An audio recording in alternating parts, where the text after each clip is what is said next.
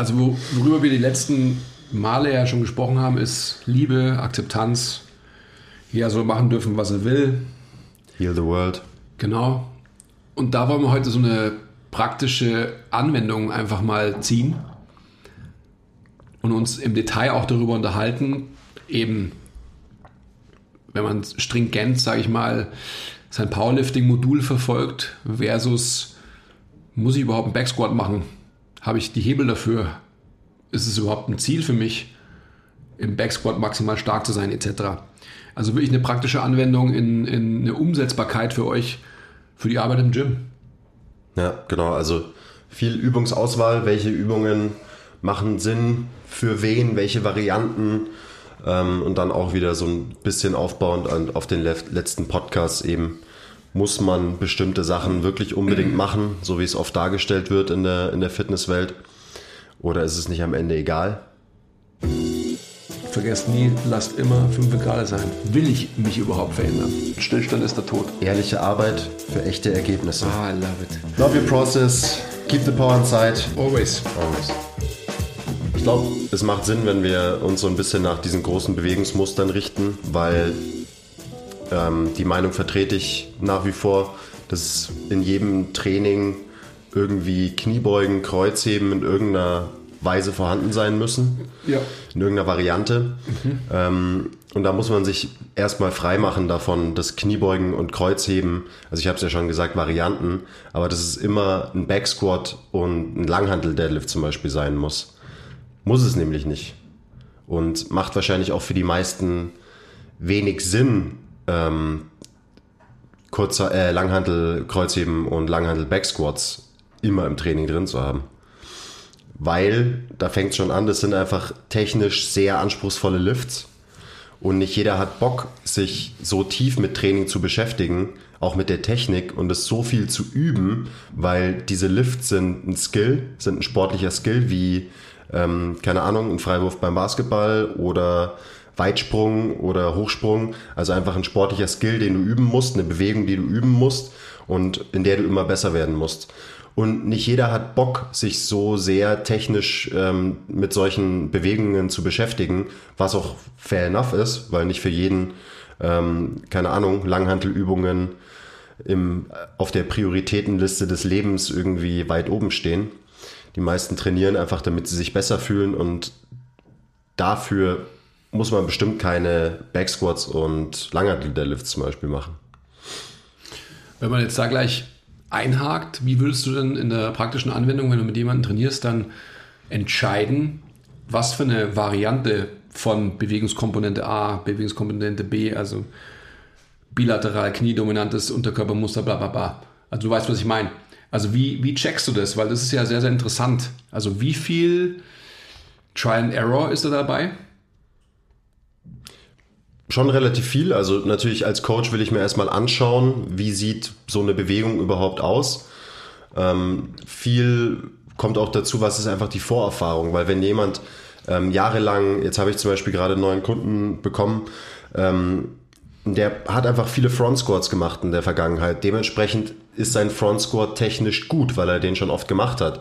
Also werde ich nicht hergehen und sagen, ah nee, du musst jetzt auf jeden Fall Back Squats machen, weil ihn das in seinem körperlichen Fortschritt wahrscheinlich zurückwerfen würde, wenn er einfach wieder eine andere Technik lernen muss und so weiter. Und dann ist die Frage, wozu, wenn er Front Squats schon super kann, was by the way eine mega gute Übung ist, also eine der besten, vielleicht die beste Ganzkörperübung überhaupt. Also schaue ich mir erstmal an, was kann der? Wie sehen unterschiedliche Varianten aus? Und da ist natürlich dann auch ganz wichtig, was hat der Mensch für Hebelverhältnisse? Also individuell, wie ist der gebaut? Hat der einen langen Oberschenkel, einen kurzen Oberschenkel und je nachdem ähm, ist halt das eine oder andere Bewegungsmuster besser geeignet für jemanden. Also wenn ich jemanden habe, der super lange Beine und einen super kurzen Oberkörper hat, dann werde ich wahrscheinlich nicht unbedingt Front Squats programmieren, weil einfach diese Bewegung für diese Hebelverhältnisse nicht optimal ist. Mhm. Und dann werde ich vielleicht lieber einen Back Squat mit dem machen oder einen Goblet Squat oder je nachdem. Aber man muss es sich halt erstmal anschauen und vor allem muss man sich erstmal anschauen, wie es ja, wie ist man gebaut als Individuum? Und das bringt uns dann wahrscheinlich auch gleich zum nächsten Thema. Ähm, immer so diese Vorstellungen, bestimmte Bewegungen müssen so und so aussehen. und dann eben auch, man muss so die und die Bewegung unbedingt machen, weil das sind die besten. Ja, ist Quatsch, weil ein Backsquat kann so oder so aussehen. Du nimmst immer das Beispiel der chinesische Gewichtheber. Letztens wieder ein Video gesehen, wie irgend so ein olympischer Gewichtheber also halt gestörte, gestörtes Gewicht gebeugt hat und mit einem perfekt aufrechten Oberkörper. Ähm, das können halt die wenigsten, weil die wenigsten die Voraussetzungen haben, eben in den Hebelverhältnissen und auch in der Beweglichkeit. Also wenn du null Sprunggelenksbeweglichkeit hast, dann kannst du dein Knie gar nicht nach vorne schieben und dann wird es auch schwer, zum Beispiel aufrecht zu bleiben in der Beuge. Weil dann musst du deinen Hintern automatisch weiter nach hinten schieben, musst dich nach hinten absetzen, dadurch wird dein Oberkörper mehr nach vorne fallen und deine Kniebeuge wird eher hüftdominant sein als kniedominant. Das ist nicht schlechter oder so als eine aufrechte Kniebeuge. Aber es wird irgendwie so angesehen, gerade in der Kniebeuge, dass eine Kniebeuge immer maximal aufrecht sein muss, weil sonst ist es falsch. Also du bist, also du bist ein Ripito-Jünger. Außer, ja, wenn du äh, Low-Bar, Powerlifting, Ripto-Jünger bist, dann ist es vielleicht genau andersrum. Aber da sind wir wieder genau bei dem Thema, oder? Den, sobald du ein System verkaufst, hast du Anhänger. Da sind wir wieder von dem, da sind wir wieder bei dem Punkt Tribe. Tribalism. Ich brauche ja irgendwie Guidance. Ich muss ja im Endeffekt irgendwelche äh, Regeln einhalten können, denen ich folge, die ja im Endeffekt mein Leben determinieren und mir Sicherheit und Halt geben will ich jetzt gar nicht wieder darauf eingehen, aber ihr wisst schon, ja, ihr wisst die Richtung, in, in die man gehen könnte. Ich will einfach biomechanisch ähm, beziehungsweise einfach halt praktisch bei, der, bei den Beugen zum Beispiel bleiben. Ähm, eine, ganz wichtige Überlegung ist ja auch, das ist jetzt auch wieder mein Thema natürlich auch, ähm, mittlerweile dein, auch ja deins, Muskelarbeit versus Bewegungsarbeit. Also mit welchem Intent mache ich eine Kniebeuge zum Beispiel? Also warum trainiere ich eine Kniebeuge? Und die meisten werden wahrscheinlich sagen, ich will stärker werden, aber die meisten werden insgeheim auch sagen, ich will dickere Beine haben, also ich will muskulösere Beine haben. Und vor allem denkt man wahrscheinlich muskulösere Quads, also Oberschenkel Vorderseite. Meine Beine sind wahrscheinlich einen halben Zentimeter in 20 Jahren von Backsquats gewachsen, was meine Quads anbelangt. Meine Hemmys, mein Arsch und meine Adduktoren haben durchaus was davon abbekommen. Meine Quads von Beugen, Backsquats beugen, zähle ich sehr, sehr wenig. Also das ist einfach eine große Frage und für mich die wichtigste Frage, die man sich stellen muss. Warum mache ich eine Übung? Always be intentional. Also mach dir Gedanken darüber, warum machst du das? Und wenn es einfach so ist, dass du ähnliche Hebelverhältnisse hast wie ich zum Beispiel, dann ist wahrscheinlich der Backsquat, um ein Muskelwachstum lokal in den Quads zu generieren, die falsche Wahl. Ja. Ja, mit der Frage hätte man anfangen müssen. Genau, wofür trainierst du? Ähm, ganz einfaches Beispiel da wieder der Powerlifter. Natürlich muss der einen Backsquat trainieren, weil das einfach eine sportliche Disziplin für den ist. Aber das sind die wenigsten. Ähm, und ja, da ist die Frage, willst du, wenn du einfach insgesamt fitter werden willst, die Diskussion will ich nicht eröffnen, was heißt dieses Fit, ähm, dann ist es einfach eine gute Übung, weil du insgesamt viel Load bewegen kannst bei einem Backsquat und einfach insgesamt auf deinem System viel Stress wirkt und dieser viele Stress wird auch eine relativ große Anpassung am Ende zur Folge haben.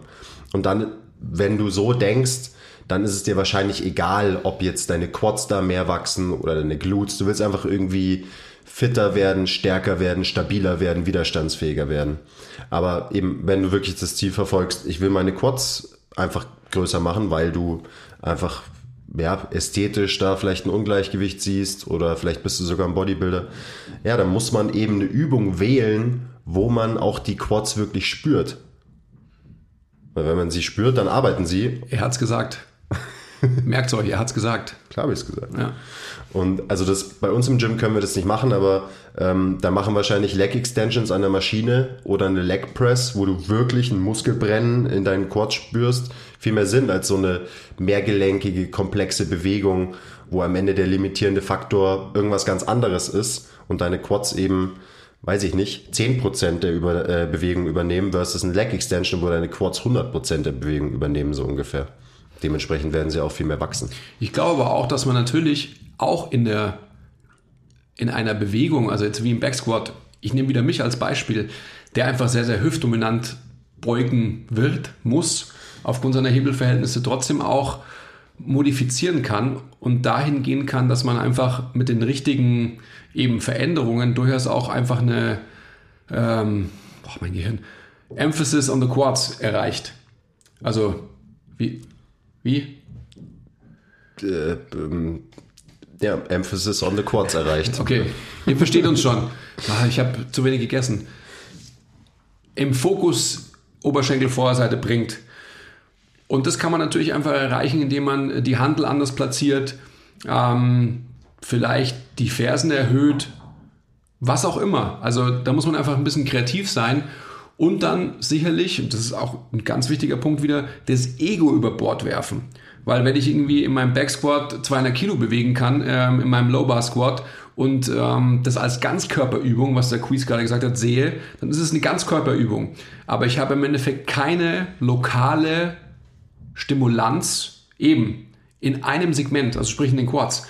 Dementsprechend muss ich wahrscheinlich, I don't know. Also bei mir ist es so, als ich die Zeit das gemacht habe, dass ich quasi im Backsquat die Hantel wieder höher platziert habe, ähm, extrem Knievorschub provoziert habe und auch nicht Full Range of Motion gebeugt habe. Also ich habe keinen Lockout oben gehabt, einfach um die Quads um unter Dauerspannung zu haben. In den Quads bin ich geblieben, habe ich immer gesagt. Mit seinem Gehirn. Mit seinem Gehirn. Also mit seinem in meiner Bewegung drin. Und dann hat man einfach halt eine ganz andere Anforderung in der Arbeit für die Quads. Das ist einfach ganz klar. Sehr spannend, dass man eben in einer Bewegung, Backsquat, alleine in dieser einen Bewegung kann man so viel variieren und die muskuläre Arbeit umverteilen, den Fokus ändern und so weiter und so weiter. Das ist ja auch das, was irgendwie im Training mir auch so Spaß macht, mhm. dass man sich da so reinfuchsen kann. Ähm, aber jetzt das Beispiel du, du beugst immer eher hüftdominant. Wenn du die Hantel ein bisschen höher auf den Rücken legst und du erhöhst sogar noch deine Fersen, dann wirst auch du es schaffen, wahrscheinlich einen Overload für die Quads zu bekommen. Definitiv. Dann ist es halt wiederum so, und das ist, ich kann es nur nochmal betonen, Leute, Ego, das Ego weglassen und den Körper trainieren. Ja, das System Mensch trainieren, nicht das Ego trainieren. Das sind zwei gravierend unterschiedliche Dinge. Und dann kommt man wieder genau in diese Schleife. Wenn es einfach so ist, ich kann mich erinnern, in meiner Anfangszeit, wo ich angefangen habe, Krafttraining zu machen, habe ich immer Highbar gebeugt. Und ich kann mich erinnern, dass ich definitiv auch einfach einen extremeren, also viel extremeren Knievorschub gehabt habe, weil es einfach für mich, das war die natürliche Bewegung, die ich damals gemacht habe. Also extrem hoch, ja, Highbar. Dann kam irgendwann mal die Phase so Westside Barbell, Geared Lifting und so weiter, extrem breit, extrem hüftdominant und habe mir das arg beschaut, obwohl ich ja niemals irgendwie bei einem Powerlifting Meet teilgenommen habe, also bei unserem internen Jahr, äh, geschweige denn, was ja der eigentlich viel wichtigere Faktor ist, mit irgendwelchen Anzügen trainiert habe und so weiter. Das heißt, ich habe Praktiken nachgemacht, was sicherlich nicht verkehrt ist, die Geared Lifting bedeutet haben, habe aber letztendlich nie gegiert geliftet. Versteht man das? Ja, das ist ein guter Punkt, weil viele Leute eifern ihrem Lieblings-Fitness-Influencer äh, nach und sehen eine Bewegung, die der macht und machen die dem einfach nach. Ja. Was ja auch fair enough ist. Aber da muss man einfach immer bedenken, erstens, wofür macht der Typ diese Bewegung? Mhm. Hast du das gleiche Ziel? Und dann musst du dementsprechend diese Bewegung wieder anpassen, eben an deine Hebel. Mhm. Ich hatte zum, also bleiben wir mal bei der, bei der Kniebeuge. Ich hatte einen ähm, Coachie von mir, der hat gemeint, so, ja, er kann, er kann nicht beugen. Und dann habe ich so, ja, also so ganz grob zusammengefasst, so ungefähr. Und dann habe ich so, ja, okay, schauen wir uns mal an, mach mal, mach mal eine Kniebeuge. Und er hat halt für einen Backsquat einfach einfach keine guten Hebelverhältnisse. Dann ist vielleicht die Hüfte noch nicht super beweglich und die Sprunggelenke sind äh, von der Beweglichkeit ein bisschen eingeschränkt. Und dann aber der konnte, natürlich konnte der einen Backsquat machen. Der konnte ihn halt nur nicht super tief machen. Also nicht irgendwie unter parallel oder so. Ja und? So what? Du wirst trotzdem, also der wird trotzdem einen super Trainingseffekt haben von der Kniebeuge, so tief wie er sie halt machen kann. Mhm. Eine Kniebeuge ist nicht erst eine Kniebeuge, wenn sie äh, unter parallel ist meiner Meinung nach ist es wichtig, dass man seine persönliche Range of Motion, die man hat, auch nutzt in der Kniebeuge. Aber die kann eben super unterschiedlich sein. Ich meine, wenn du deine Knie einfach äh, nicht bis über die Zehenspitzen schieben kannst, dann ist das schon mal schwierig, Tiefe zu erreichen zum Beispiel. Wenn du dann noch einen extrem kurzen Oberkörper hast, dann wird es noch schwieriger. Ja, dann ist deine Kniebeuge halt leicht überparallel. Scheißegal, du wirst trotzdem guten Trainingseffekt von der Übung haben, weil du einfach viel Gewicht bewegst und mit deinem ganzen Körper arbeitest. noch eine Geschichte. Ähm, irgendwann mal auf Instagram Kniebeuge von mir gepostet und irgendein völliger random Typ, den ich nicht kenne, hat mich angeschrieben und hat mich krass gehatet, weil die halt nicht tief genug war, weil die nicht unter Parallel war. Ja. So, also ist mich richtig angegangen. Ich, ich kannte den Typen nicht mal. Und ich äh, habe ich ihm irgendwann so geschrieben, so, hey, so glaub, glaubst du, das bringt irgendwie, weil das war halt ein Powerlifter und in dem seinem Kopf muss halt jede Kniebeuge unter Parallel sein, weil sonst Kopf ab. Und dann habe ich ihn irgendwann äh, gefragt, ob, ob er denkt, dass das äh, Powerlifting was bringt, wenn er random Leuten auf äh, Instagram, wenn er random Leute auf Instagram hatet, dafür, dass sie nicht tief genug beugen. Oder ob es vielleicht mehr bringen würde für den Sport, den er anscheinend so liebt, wenn er nicht einfach sagt so, hey, ähm, bla bla bla, sieht ganz gut aus, aber du musst äh, noch ein bisschen an der Tiefe arbeiten, wenn du irgendwie wirklich ein Powerlifter sein willst. Aber der hat erstmal mit Hass reagiert auf die Kniebeuge von einem halt. random Typen, ja. den er noch nie gesehen hat. Ja, ja. Aber da sind wir wieder bei dem Thema von vorhin, Religion, Tribalism etc. Das ist ja irgendwie auch klar. Also Leute brauchen das halt. Don't get me started. Don't get me started oh, again as well. Ähm, Lass uns mal, ich glaube, Kniebeuge ist gut abgehandelt, oder? Ich finde ja auch sogar, also genau das, was du sagst, ich finde, jeder hat seine eigene Range of Motion und an der und mit der sollte er arbeiten. Ja, weil die wird sich verbessern. Die wird sich verbessern, indem man eine Struktur belastet, in der Möglichkeit, die man jetzt hat, und sie wird sich letztendlich dadurch verbessern. Und wie ähm, das Mittel der Wahl ausschaut, ob es ein Front Squat ist, ob es ein Back Squat ist, ob es ein Goblet Squat ist, ob es, keine Ahnung, whatever Squat ist, sei mal hingestellt. Ist auch scheißegal. Aber es wird dann systemisch besser werden. Ja, also wieder der Coachie, von dem ich gerade geredet habe, den habe ich dann halt einfach gesagt, so, das sieht gut aus, mach Back Squats, lass dir nicht irgendeinen Scheiß erzählen. Ähm, und als er dann das nächste Mal danach, äh, also hat er seinen Trainingsplan trainiert, kam ein paar Wochen später wieder zu mir, sah die Kniebeuge schon viel besser aus. Ja. Hat er tiefer gebeugt, hat sich wohler gefühlt und ähm, das war einfach nur der Brainfuck, der ihn da zurückgehalten hat. Ja. Ich muss jetzt auch, ich muss auch so eine Geschichte nochmal erzählen, weil da puh, geht, mir, geht, mir, die Hutschnur hoch. Ähm, wir haben auch gerade einen Coachie hier, weiß welche, oder? Mhm. Wir haben auch einen ähm, Coachie, das ist ein Mädel und die beugt super, die hebt super und kommt zu mir und sagt, meine Kniebeuge ist scheiße. Dann sage ich, mach mal vor. Macht sie für mich eine Kniebeuge, wo ich mir denke, also Back Squat, wow, sieht super aus. Warum denkst du, das ist scheiße? Ja, der und der hat gesagt, die ist scheiße. Und dann habe ich gefragt, wer ist denn der und der? Sie kommt aus einer durchaus renommierten Physiopraxis und einer der dort angestellten Coaches hat ihr gesagt, so geht keine Kniebeuge. Und wenn ich sowas höre, Leute, da muss ich fast kotzen.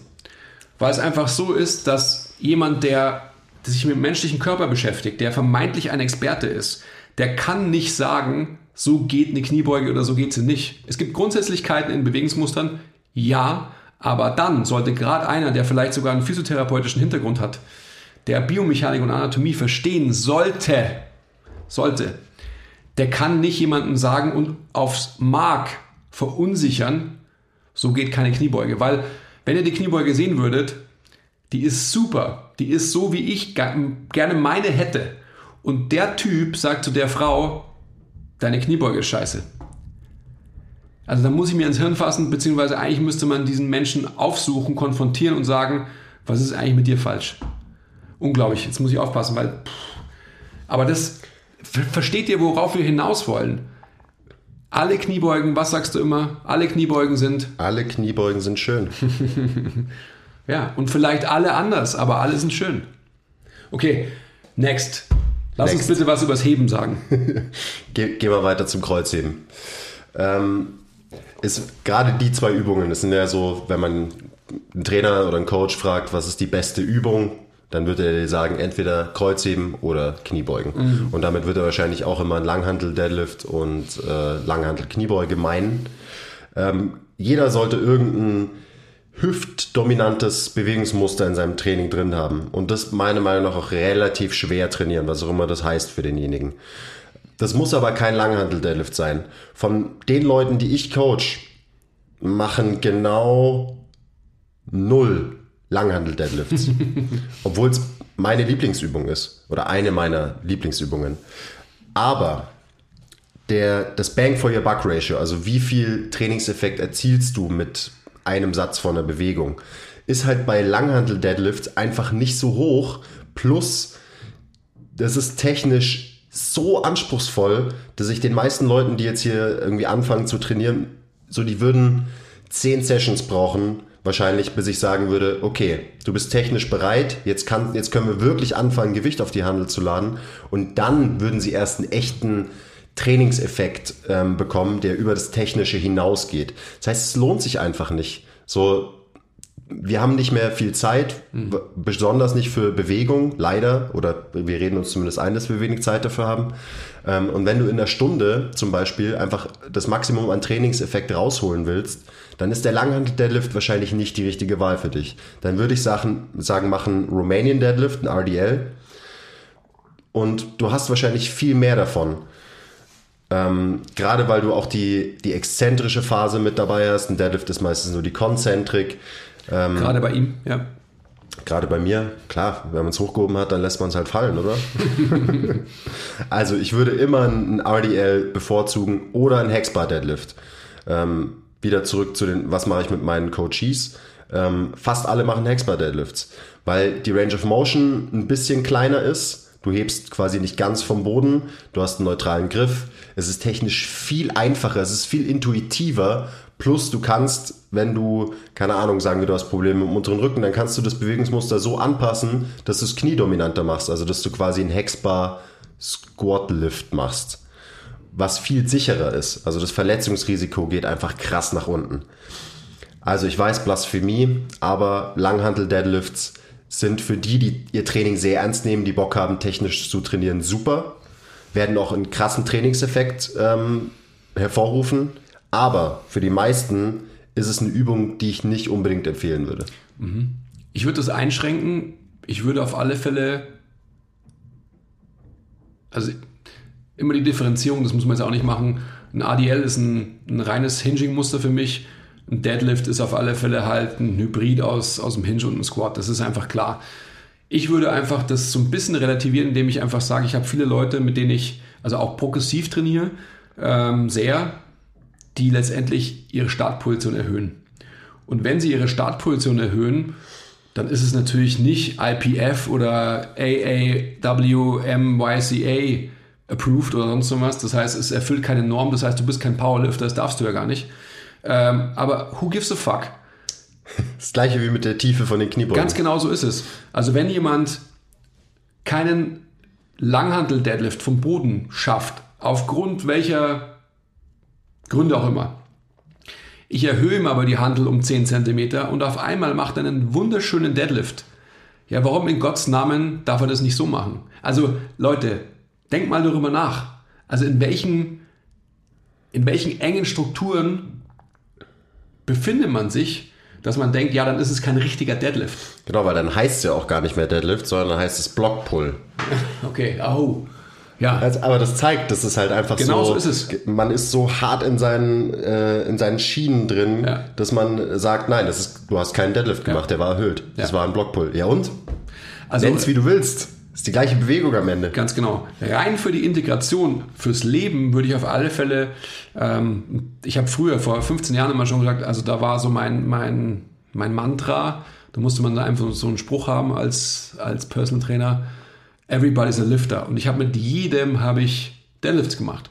Und die Deadlifts waren manchmal, also die Langhantel lag einfach über einer, eine Kurzhantelbank das heißt, die haben dann erhöht gehoben, die waren damals so 40 Zentimeter hoch und haben dann aus der Position eine Langhantel gehoben. Also scheißegal, aber sie haben die Integration von Knie zu Hüfte zu Wirbelsäule aufsteigend. Ihr wisst, was ich meine. Und das würde ich nach wie vor genauso sagen. Und ob es dann Blockpull heißt oder whatever Pull ist scheißegal. Aber diese Anwendung, dieser Übertrag für ein Heben, für sich ein Bücken im normalen Leben, das ist das Wichtigste überhaupt. Ja. Hey Leute, kurze Unterbrechung. Wir wollten uns nur kurz für eure Aufmerksamkeit bedanken. Und ähm, bitte zeigt uns etwas Liebe in der Form von Likes, Abos, Kommentaren, Bewertungen, weil wir lieben euch auch. Ich kann nicht mehr. Und jetzt geht's weiter. Okay, danke. wenn wir von Funktion reden und funktionellem Training, ähm, im Alltag ähm, ist es lächerlich, was wir fun für Funktionen unserem Körper abverlangen. Aber was hochheben, ohne sich dabei weh zu tun, ist, finde ich, der wichtigste mhm. Skill überhaupt. Ja, definitiv. Den wir im Training den Leuten beibringen. Mhm. Und ähm, ob sie jetzt eine Kettlebell hochheben oder eine erhöhte Langhantel oder eine erhöhte Trapper oder eine Langhantel vom Boden, ist am Ende egal. Die müssen einfach checken, wie sie ihr System verschalten, wie sie in eine gute Position kommen, wie sie ihre Wirbelsäule in eine gute Position bringen und sicher was Schweres vom Boden wegheben.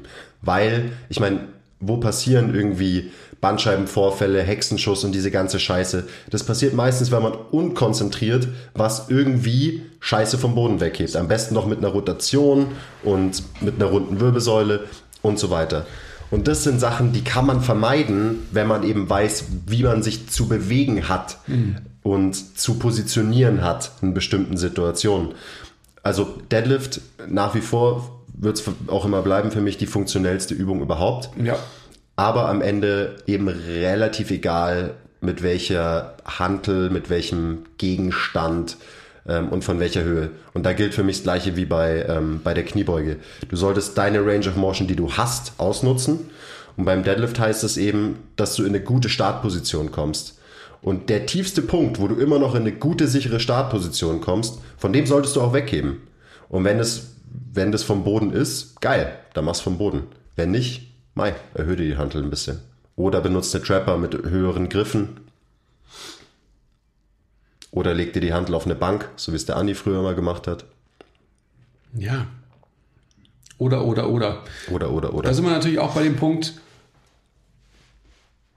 da spielt halt extrem das Coaches Eye eine wichtige Rolle. Also er, wenn er meint das Auge und nicht das Ei. Ja, ja, das Ei der Weisen den braucht man halt. Also man braucht halt einfach jemanden, der, der einem sagt, hey, dann mach's halt so und so. Und das ist auch, du hast vorher von intuitiv gesprochen. Es ist auch sowas, was, was wir, glaube ich, mit den Leuten, also wir machen das sowieso intuitiv und die Leute werden auch sehr intuitiv mit einer Aufgabe umgehen, die, die sie zu meistern haben. Also wenn ein Gegenstand vor ihnen liegt, dann wirst du einfach als guter Coach ganz klar sehen, wie sie diese Aufgabe bewerkstelligen. Also wie heben sie diesen Gegenstand. Und da kann man einfach relativ schnell Rückschlüsse ziehen über eine adäquate Tiefe oder Höhe oder sonst irgendwas. Das ist einfach Fakt. Und wenn jemand einfach, das ist das, was du eingangs gesagt hast, zu sehr elliptisch bei einem Langhantel Deadlift um seine Knie herum navigieren muss und mit der Hantel aus dem Körperschwerpunkt kommt, dann weiß ich einfach, dass es nichts ist, was ich aufgrund der Bang for Your Buck Diskussion nachhaltig mit ihm machen werde. Heißt nicht, dass wenn ich jemanden längere Zeit unter meiner Fuchtel habe, ich das nicht immer wieder ausprobieren werde. Das ist ja auch das, was wir bei der Kniebeuge gesagt haben. Du hast ein System, verbesserst dich in diesem System, also deine Strukturen werden sich anpassen und vielleicht kommst du dann irgendwann mal sukzessive in eine Position, dass du immer tiefer beugen kannst, immer tiefer vom Boden wegheben kannst, etc. Aber man muss einfach die gedankliche Flexibilität haben, dass man nicht denkt, ein System ist richtig und wenn ich das nicht kann, ja scheiße, dann kann ich es nicht. Also genauso wie ich glaube zu wissen, ähm, welchen Coachie du vorhin angesprochen hast, der dann denkt, er ist kein guter Trainierender, weil er die Bewegung so und so nicht kann. Nochmal, ich kann das nachvollziehen, Leute, aber schmeißt so einen Scheißdreck einfach über Bord. Und macht euer Ding. Und euer Ding heißt halt, dass ihr wirklich das macht, worauf ihr Bock habt, einerseits, und dann eben die Sachen, auf die ihr Bock habt, auch so macht, dass sie für euch Sinn machen. Und das ist, ja, alle Kniebeugen sind schön, alle Deadlifts sind schön, ähm, aber alle sind halt irgendwie anders. Und äh, das Schwierige an diesem ganzen Thema ist wahrscheinlich, dass man davon alleine nicht so leicht drauf kommt da braucht man halt wirklich einen Profi. Ich meine, du hast es vorhin schon angesprochen.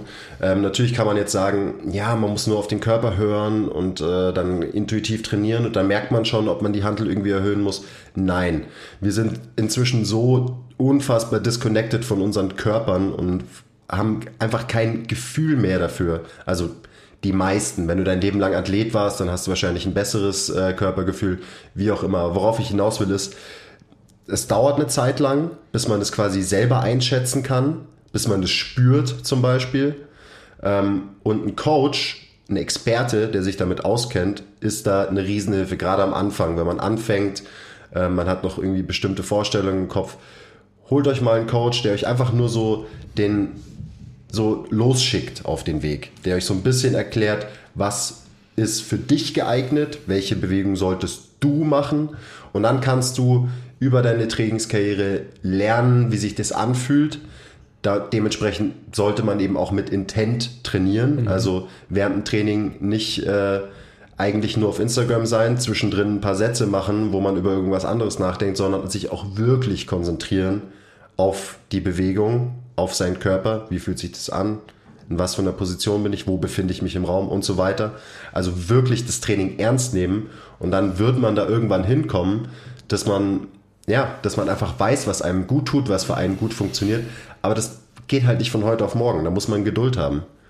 So, du wirst nicht von heute auf morgen äh, ein Weltklasse-Tennisspieler sein. Genauso wenig wirst du von heute auf morgen ein guter Lifter sein. Du musst diese Techniken lernen, du musst sie üben und dann bist du irgendwann an dem Punkt, wo du es eben selber steuern kannst. Und dann kann man sagen, du kannst auf deinen Körper hören. Hm. Aber das muss man sich antrainieren, verdienen und dann kann man es irgendwann. Und weil du einfach ähm, ansprichst, dass man sich durchaus einfach mal professionelle Hilfe holen sollte, das ist definitiv Fakt, das sagen wir immer wieder. Da muss man natürlich schon auch sehen, wem, wem vertraut man da, weil da kann man natürlich auch wieder ganz schnell irre geleitet werden, wenn man an jemanden gerät, der einem sein eigenes System aufoktroyieren will. Weil du solltest an jemanden geraten, der eben dich nicht durch seine Brille wahrnimmt, sondern durch deine Brille. Ja? Und dich nicht bewertet, sondern vielleicht Hilfe eben gibt, dich anstupst in eine gewisse Richtung, aber dir nicht eben sein System aufzwängt, indem er zum Beispiel irgendwie halt ein Powerlifting-Approach im Kopf verfolgt und dementsprechend halt sagt, du musst das und das können, sondern der einfach ähm, so gebildet ist und so weit ist, so reif ist, dass er eben systemfrei mit dir trainiert, indem er halt gewisse Grundlagen einhält, logischerweise, die muss jeder, und dir dann aber die Möglichkeit gibt, dich selbst zu, so zu verbessern, wie du es eben kannst. Weil, wenn du dich in dein System presst, wo du gar nicht die Voraussetzungen dafür hast, wirst du nur frustriert werden können. Sind wir wieder bei dem Punkt. Ja? Und zwar final frustriert und auch hart frustriert, sagt man ja so, ja? hart frustriert. Hart frustriert. Ja. Also sprich, wenn ich, wenn ich mir etwas abverlange, was ich einfach biomechanisch, systemisch nicht kann, aber auf Biegen und Brechen immer und immer und immer wieder wiederholen will, boah, scheiße Leute, da hätte ich auch keinen Bock zu trainieren. Absolut nicht. Genau das gleiche wollte ich auch nochmal ansprechen. So dieser Energieverlust und Motivationsverlust führt wahrscheinlich bei vielen Leuten dazu, dass sie einfach ausscheiden, dass sie aufhören zu trainieren, weil ja. sie frustriert sind, weil sie gesagt bekommen, ähm, du kannst es nicht, du machst es nicht richtig und so weiter. Und das ist wirklich Blödsinn. So, jeder kann das alles machen auf seine Art und Weise. Und die richtige Bewegungsauswahl ist so wichtig für die dauerhafte Motivation. Ja. Wenn du die ganze Zeit versuchst, Sachen zu machen, die du halt einfach nicht kannst, zum Beispiel mit deinen Hebeln, dann ist es natürlich hart frustrierend. Würde ich die ganze Zeit versuchen, perfekt aufrecht Kniebeugen zu machen und ich werde nur dran scheitern und nur strugglen, ähm, dann hätte ich wahrscheinlich früher oder später auch keinen Bock mehr auf Kniebeugen. Was echt schade wäre. Also lasst euch da nicht, lasst euch da nicht zu sehr brainfucken, ähm, weil am Ende geht es darum, dass ihr die, den, die Prozessliebe hochhaltet im Training, dass ihr Bock habt auf Training, weil dann werdet ihr auch trainieren. Und das funktioniert eben nicht, wenn man die ganze Zeit diesen Energieverlust ähm, und diesen Brainfuck mit sich rumträgt. Mhm. Das ist mega, mega wichtig. Und deswegen ist auch so ein bisschen so diese jemandem nacheifern. Das hat natürlich extrem viele Vorteile, logischerweise. Also jetzt sind wir wieder bei Influencern, Fitness-Influencern oder wie auch immer das heißt.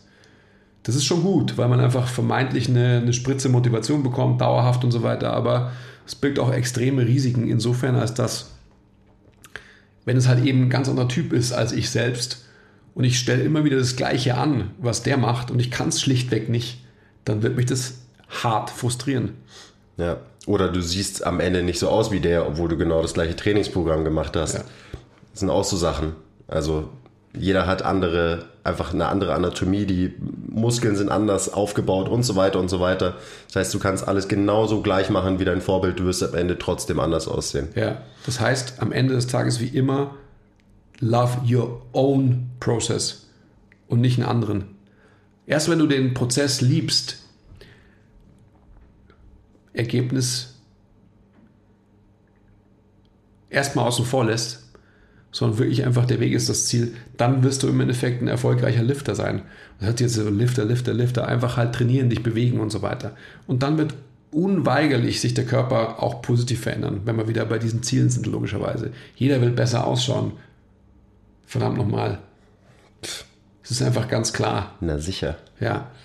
Und das kannst du aber nur, wenn du einfach halt in deinen eigenen Dimensionen dich verbesserst. Wenn du jemandem nacheiferst, der halt ein genetischer Freak ist, du denkst so, ja, ich, wie, was du gerade gesagt hast, ich mache doch das gleiche wie der und so weiter. Wieso sehe ich nicht so aus? Das ist einfach Blödsinn, Leute. Wir sind alle Individuen, ganz spezielle, wie heißt das, Schneeflocken, was sagst du da immer? Wir sind alle ganz wunderschöne und einzigartige Schneeflocken. Einzigartig. Um das geht's, Leute. Einzigartig. Und diese Einzigartigkeit muss man anerkennen, muss man lieben lernen, mit allem, was dazugehört. Und dann wird man sich entwickeln können. Und zwar positiv. Jetzt schon wieder weg vom Thema, aber das ist, ja, aber es ist die Grundlage. Ja. Es ist einfach so. Hm, Ich würde nochmal, also jetzt wieder technisch zurück zu zum Beispiel Kniebeugen, Kreuzheben gehen. Ähm, so letztens was gehört, was mir extrem eingeleuchtet hat. Gehen wir wieder zu Kniebeuge, ähm, wo eben irgendwie die schöne Kniebeuge die aufrechte ist. Ähm, die Kniebeuge, wo man keinen Good Morning Squat macht, also wo nicht der Arsch zuerst hochkommt und dann, ähm, dann der Rest. Ähm, wenn ich viel Gewicht bewege, dann wird mein Squat nicht schön aussehen, was auch immer das heißt. Ich werde wahrscheinlich immer eher einen Good Morning Squat machen, weil ich so einfach mehr Gewicht bewegen kann. Das heißt, wenn es mein Ziel ist, maximales Gewicht zu bewegen, dann muss ich das einfach in Kauf nehmen, dass sich meine Bewegung verändert, weil sich eben äh, muskuläre Aktivierungen verändern und so weiter, weil ich einfach meinem System mehr abverlange. Aber ich kann auch die andere Kniebeuge theoretisch wenn ich mit dem Gewicht runtergehe. Das heißt, ich habe den Bewegungsskill, eine Kniebeuge zu machen, wo mein Schultergürtel und meine Hüfte sich perfekt synchron gleichzeitig aus dem Loch nach oben bewegen. Kann ich. Aber eben nicht mit einem maximalen Gewicht. Und ich glaube, darauf sollte man immer so ein bisschen abzielen, dass man zwar den Skill hat, eine Bewegung so und so auszuführen, mit einer, ähm, weiß ich nicht, besseren, ähm, ja, besseren ist falsch, eben mit dieser Kopplung, ähm, du weißt schon, was ich meine. Ich weiß schon, was du meinst, aber Besser, da, schlechter ist da Ja. nicht angebracht eigentlich. wer definiert das? Also wer definiert schön oder weniger schön? Ja, wir definieren vielleicht, also und die, eine Großzahl in, in der Fitnessbranche definiert vielleicht eine Kniebeuge als schön, wenn der Tor so aufrecht ist. Vielleicht liegt es daran, weil diese Gruppe, die es so definiert, es selbst nicht kann und es gern könnte und dementsprechend sagt, so wäre es doch viel schöner. Ja. Versteht ihr, was ich meine? Und das ist einfach halt, ich meine, warum kann man nicht einen Ripito ähm, Squat oder noch extremer halt Good Morning Squat machen und sagen, das ist doch das Schönste überhaupt? Also wer legt es fest? Keine Ahnung, Mann. Siehst hat, du? Hat irgendwann mal irgendwann festgelegt. Ja, aber da, das ist meiner Meinung nach, also oder eine, ja, potenzielle Herleitung ist wiederum eigentlich der Faktor Hypertrophie. Weil du halt irgendwie davon ausgehst, logischerweise, je aufrechter du bist, desto mehr arbeiten die Quads. Das heißt, es ist noch ein Rudiment, das in dieser Bewertung mit reinspielt. Ja, aber in, in dieser Gleichung maximale Last zu bewegen versus Hypertrophie, das sind zwei 100% unterschiedliche Dinge. Genau, weil beim, wenn es um Hypertrophie geht, willst du deinen Muskel eigentlich in eine extrem ungünstige Position bringen, damit dieser Muskel viel arbeiten muss, damit du ihn überlädst, damit er wächst. Und wenn du maximales Gewicht bewegen willst, willst du deine Muskeln in die maximal beste Position bringen, weil du da einfach am stärksten bist. Also es sind wirklich ganz unterschiedliche Sachen. Und auch so, also zum Beispiel ein biomechanisch guter Squat, ähm, da bewegt sich die Hantel wahrscheinlich mehr oder weniger in einer geraden Linie von oben nach unten. Klar, macht Sinn, wenig Energieverlust, weil der, die, äh, der schnellste Weg von A nach B ist eine, eine gerade Linie. Ähm, aber auch da gibt's halt Ausreißer und Unterschiede. Hallo, Herr, Herr Schneider. Das war mein Physiklehrer. Ist das so? Ja. Ist so? Ja, ja, hat er gesagt. Bestätigt. Und da gibt es auch Abweichungen. Also ähm, du wirst auch super starke Squatter sehen, die die Handel nicht in einer perfekt geraden Linie bewegen, weil sie halt irgendwie anders gebaut sind und es für die Sinn macht, dass sie halt in irgendeiner ähm, Portion von der Bewegung das Gewicht leicht nach vorne shiften, damit ihre, was weiß ich, starken Quads oder nach hinten oder was auch immer starke Hüfte übernimmt. So, was auch voll okay ist. Worauf ich nur hinaus will, ist, wenn du wirklich ein guter Beweger sein willst, dann ist es, glaube ich, schon gut, wenn du den Skill theoretisch hast, die Hand in einer perfekt geraden Linie mit einer synchronen Kopplung zu bewegen, aber scheiß der Hund drauf, wenn es dann ganz anders aussieht, weil du halt ein maximales Gewicht bewegst. Mhm. Weil dein Körper wird halt alles dafür tun, damit du dieses maximale Gewicht bewegst. Und bei dem einen heißt es, dass er einfach aufrecht bleibt und die Handel in einer geraden Linie bleibt weil der das halt so am besten kann. Und beim anderen wird es so aussehen wie bei mir, dass ich mich halt ein bisschen nach vorne lehne und halt am Ende äh, den Lockout irgendwie über meine Rückenstrecker und Hüfte mache. Mhm. Genau. Punkt. Es ist so ein bisschen, ähm, ich erinnere mich an die Individualitätsfolge, ähm, die wir gemacht haben. Ähm, eben, dass wir alle spezielle, einzigartige Einhörner und Schneeflocken sind ähm, was wir ja gesagt haben, was im Training nicht so ist, wenn man sich das große Ganze anschaut, was auch so ist. Was und auch so ist. Genau. Und heute gehen wir quasi drauf ein, und das haben wir auch in dem Podcast, glaube ich, genauso gesagt, ähm, dass es halt, dass jeder die gleichen Bewegungsmuster trainieren muss und dass es da keine großen Unterschiede gibt. Aber die großen Unterschiede bestehen halt innerhalb von diesem Bewegungsmuster zum Beispiel. Das heißt, wenn man das große Ganze sich anschaut, dann müssen wir alle den gleichen Scheiß machen, um besser zu werden. Aber wenn man dann mal mit der Lupe hergeht und sich eben die Individuen anschaut, dann sind wir eben doch wieder alle einzigartige Schneeflocken in einer Bewegung und müssen die und sollten die ähm, eben auch individuell ausführen. Das hast du sehr schön zusammengefasst. Also bildlich sehr, sehr schön visualisiert, finde ich. ernsthaft. Genau um das geht's. Das allgemeine Spektrum ist sehr, sehr eng. Sehr, sehr eng. Weil, wie du sagst, systemisch ist es eigentlich immer gleich. Jeder muss, und das hast du auch eingangs gesagt, eingangs, eingangs, jeder muss beugen, jeder muss heben. Also nur als zwei Beispiele. Das heißt, da ist das System, das Spektrum relativ eng. Und dann geht es aber relativ weit auf, weil dann halt alle einzigartig sind. Ja, ist schön. Das freut mich. So sieht's aus. Ist dem noch was hinzuzufügen, oder? Ich glaube, für heute reicht's. Das bringt es schon auf den Punkt, finde ich. Ja. Und das ist auch wirklich wichtig. Ich meine, jeder, der anständig trainiert, wird irgendeine, irgendein kniedominantes äh, Muster oder eine, eine, Kniebeuge oder eine Variation davon irgendwie Kreuzheben oder eine Variation davon in seinem Training haben. Und äh, hoffentlich hat der Podcast dazu geführt, dass ihr vielleicht euren Brainfuck so ein bisschen ablegt dem gegenüber und vielleicht mal so ein bisschen überprüft, kann ich das vielleicht anders machen? Ist es vielleicht anders besser für mich? Oder vielleicht äh, sucht der ein oder andere auch einen, einen echten Profi auf ähm, und ihr lasst es einfach mal überprüfen, weil oft ist man eben auch nicht objektiv, wenn man sich selber zuschaut, auch wenn man sich irgendwie ähm, filmen lässt oder so, sondern da braucht es halt einfach noch ein neues Paar Augen, das mal draufschaut und euch da irgendwie sagt, ja, schon ganz gut, aber vielleicht wäre so und so besser für dich. Und dann holt euch vor allem jemanden, der es nicht so macht, dass er kurz sich eure Bewegung anschaut, sagt, hm, schaut nicht gut aus, ist keine Kniebeuge, und euch dann aber nicht die Tools an die Hand gibt, um euch zu verbessern. Also das ist einfach halt ein ganz klares No-Go und ein ganz klares Zeichen dafür, dass der oder diejenige es einfach nicht checkt. So schaut's aus. Ja. Ähm, wenn ihr noch dran seid, vielen Dank fürs Zuhören bitte teilt den Podcast, gerade den mit jemandem, der es nötig hat. Ähm, also wenn, wenn euch da irgendwer einfällt, das hilft uns ungemein weiter, um dass wir einfach hier das, den guten Content rausbringen an die Welt. Plus äh, behaltet alles äh, im Auge, was, was wir so machen, weil gerade auch dieses Thema wird im, in unserem Workshop slash Seminar How to Unterkörpertraining ähm, auch ein, ein, großer Teil sein, glaube ich, dass mhm. man eben darauf eingeht, wer sollte was wieso machen im to, Unterkörpertraining. To be announced, aber irgendwann im Oktober das erste. Genau. Ähm, also wenn ihr da interessiert seid, könnt ihr uns auch gerne schon jetzt schreiben. Ein paar haben sich schon gemeldet. E-Mail-Adresse ist podcast at mtmt.live. Yes. Alright. Auf Wiedersehen. Bye.